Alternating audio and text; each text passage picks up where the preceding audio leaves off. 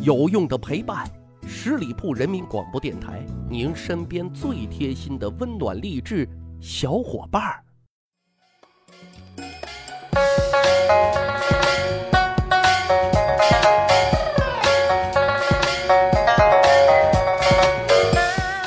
十里铺人民广播电台，趣吧历史，增长见识，密室趣谈。每周二早上九点更新，欢迎大伙啊占座留言。咱的节目啊，除了这个挖掘编辑历史的边角料，更重要的是啊，听段子得长谈资。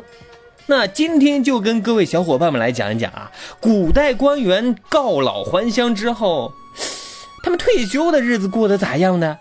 还有没有之前的政治待遇呢？人走之后，茶会不会凉了呢？那上期节目啊，咱们讲了，古代官员退休称为致仕，一般的法定退休年纪是七十岁啊，当然也有个别的，你比如说明朝啊，六十岁就可以退休，清代有些官职的官员四十五岁也是可以退休嘛，啊，还是比较灵活的。那问题就来了，这些官员退休之后啊，那是做了一辈子青天大老爷呀，但日子啊，总的来说挺舒坦的。这要退休了，他们的心里会不会？空落落的呢，哎，是不是挺不得劲儿的呢？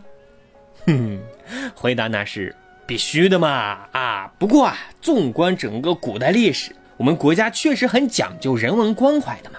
啊，你比如说魏晋时期，官员退休之后，政府都会返聘回来，做什么呢？啊，当个顾问啊，就是顾上来再问，顾不上那就不问了。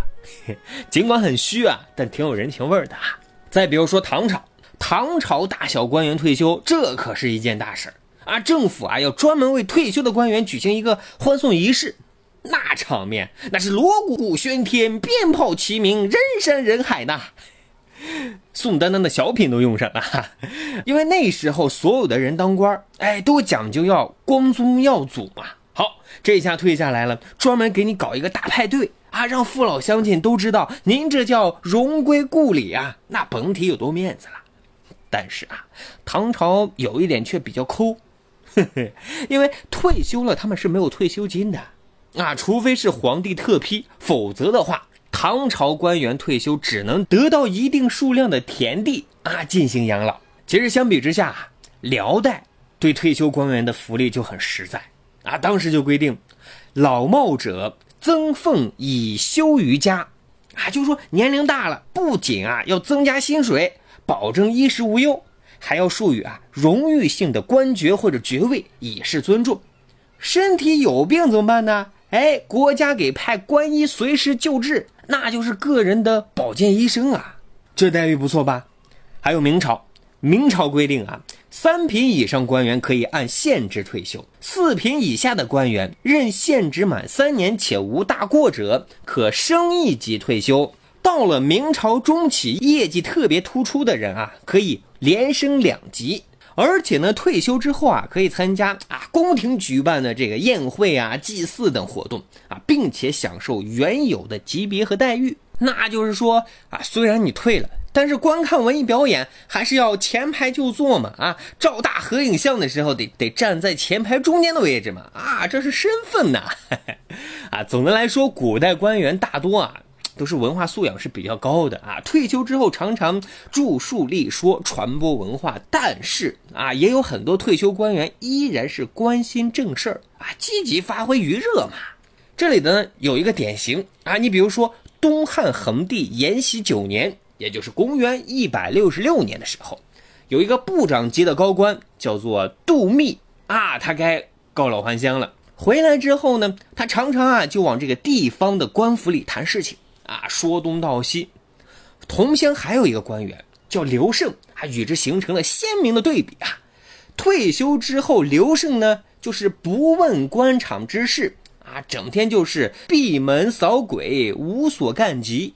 说实话，其实地方长官是很烦杜密的，谁愿意自己当政，旁边总有一个人监视着呢？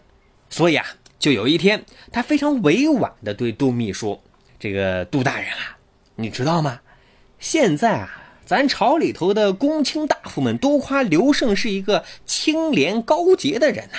杜密他可不是一般人啊，一听这话，哎，是话外有音，那就明白了，直接回答说：“刘胜他啊是朝廷的大官，受到了你们这些地方官员的礼遇，但是他明知是好事好人，却不表扬推荐啊，听到不好的事情也是一言不发，为了保护自己，形同寒蝉，这是罪过呢。”嗯，你再看看我，我我哈，我只要发现人好啊和好的行为，就一定会向你这个父母官汇报的。见到违反道义、丧失操节的不良之事，那我也会毫不犹豫的上前纠正的。这才让你做得到赏罚都很公正啊！你想想，你美好名声的鹊起，是不是也有我那么一点微小的作用呢？嘿。话一说，哎，这地方官也不好说什么了。但是说实话，从史料上来看，史上绝大多数的官员退休之后都是悠游林下、安享晚年的。所以啊，总的来说，对于古代退休的官员来讲啊，这一辈子其实他们挺值的啊，什么大风大浪也都经过了，世面也都见过了，人生那也号称是圆满了的。好的，十里铺人民广播电台《密史趣谈》，好玩又有趣，长见识，长谈资。如果觉得还不错，多多互动留言。感谢收听，关注十里铺人民广播电台公众微信账号，与大汉可以随时互动交流。我们下一期再会。本期节目由十里铺人民广播电台制作播出。了解更多的资讯，请关注十里铺人民广播电台的公众微信。和新浪、腾讯的官方微博，感谢收听，我们明天再见。